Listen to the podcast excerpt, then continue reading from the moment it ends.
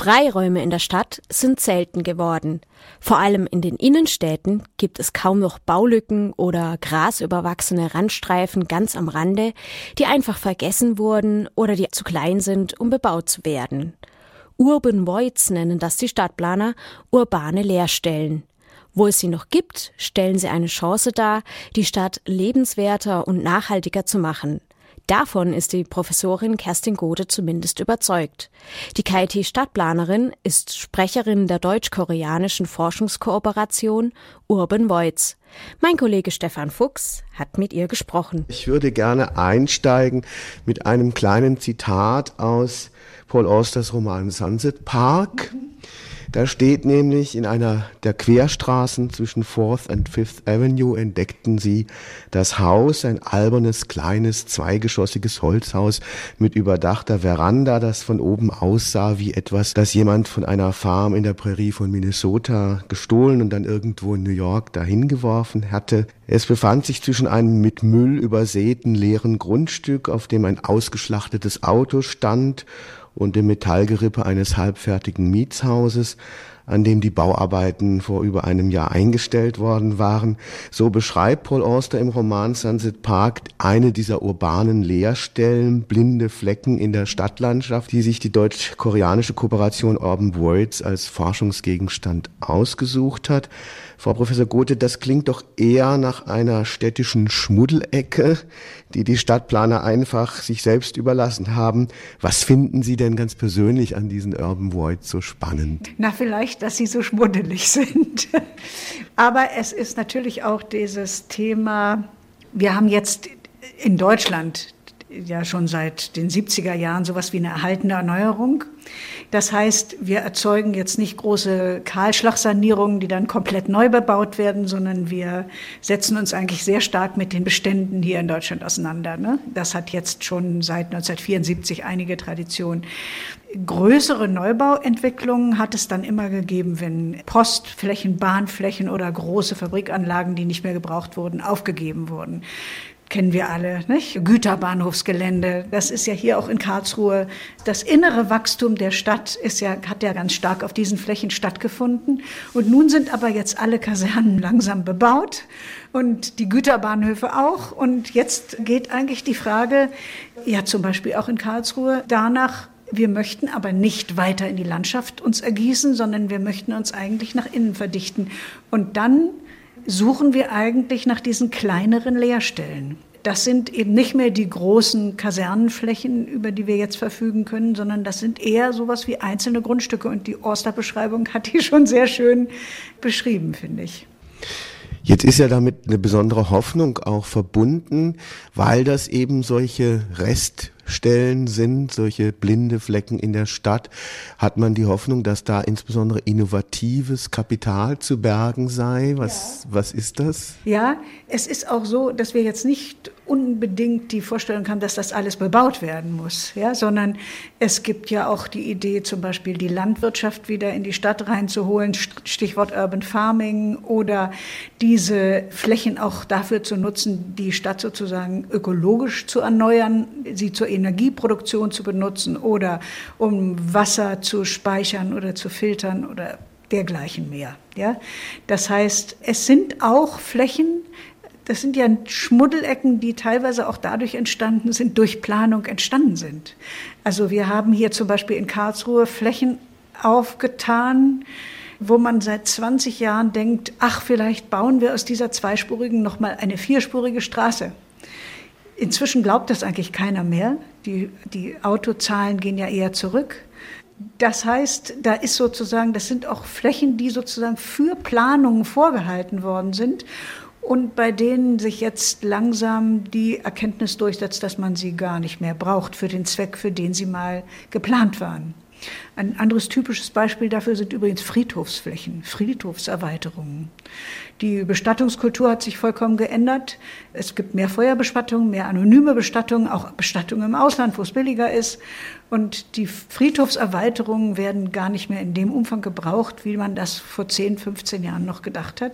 Und da sind auch übrigens Flächen, mit denen haben wir uns jetzt noch nicht beschäftigt, hätte ich aber noch sozusagen in meinem Gepäck. Also ich will sagen, auch durch Planung können solche Voids entstehen. Oder sie werden, sie sind dann Voids, wenn eigentlich die Planung obsolet ist und wenn man sich dessen bewusst wird. Und ein Stück weit ist das, was wir jetzt machen, auch dieser Bewusstmachungsprozess. Jetzt ist es ja eine Kooperation mit Kolleginnen und Kollegen in Korea. Da gibt's ja eine ganz andere Stadtkultur als bei uns. Hier ist es möglicherweise der Platz in der Stadt, der das pulsierende Leben bekommt. In Asien ist es möglicherweise eher die Straße. Wie funktioniert das über diese kulturellen Grenzen hinweg? Das, äh, Sie haben völlig recht, die Stadt äh, Seoul ist ein vollkommen anderer Maßstab, eine ganz andere Dichte. Ähm, die Stadt Seoul steht ja, also um das nur mal zu sagen, die ist etwa so groß wie Hamburg, flächenmäßig. In Hamburg leben zweieinhalb Millionen, in Seoul leben auf derselben Fläche zehn Millionen Einwohner. Da kann man sich so einen Begriff davon machen, von der Dichte, die dort äh, besteht, äh, auch der baulichen Dichte. Und wir haben auch zu Anfang gedacht, gibt es denn dort überhaupt sowas wie Voids? Ist da nicht der letzte Quadratzentimeter noch ausgelutscht? Und es gibt sie aber interessanterweise doch, aber sie sehen völlig anders aus. Es gibt über das Baurecht Flächen beispielsweise zwischen den Häusern, bei denen man sich gar nicht recht erklären kann, wie die da eigentlich hingekommen sind und wozu die gut sind. Keiner weiß so richtig, wozu sie gut sind. Und sie haben auch in vielen Fällen keinen Zweck, außer diese baurechtlichen äh, Bestimmungen zu erfüllen. Das ist beispielsweise einer der Punkte, die jetzt in Seoul eine Rolle spielen. Das zweite Thema, auf das wir in Seoul gestoßen sind, das ist eigentlich die Frage, inwieweit können diese Flächen jetzt dazu auch genutzt werden, um eine ökologische Erneuerung der Stadt voranzutreiben. Jetzt ist der, der Unterschied zwischen Seoul und Karlsruhe ja nicht nur ein kultureller, sondern Sie haben es schon angedeutet, Karlsruhe gehört eher zu diesen berühmten Shrinking Cities, also den zurückgehenden oder schrumpfenden Städten. Seoul ist immer noch wahrscheinlich eine expandierende Stadt oder sagen wir mal, gerade im Gleichgewicht, konsolidierend. Wie kann das eine hier das andere ergänzen? Da gibt es natürlich auch Grenzen der Vergleichbarkeit. Sie haben schon völlig recht, Seoul und Karlsruhe sind sozusagen in ganz vieler Hinsicht sehr, sehr unterschiedlich. Und das versuchen wir dann auch ehrlich gesagt gar nicht mehr zu überbrücken.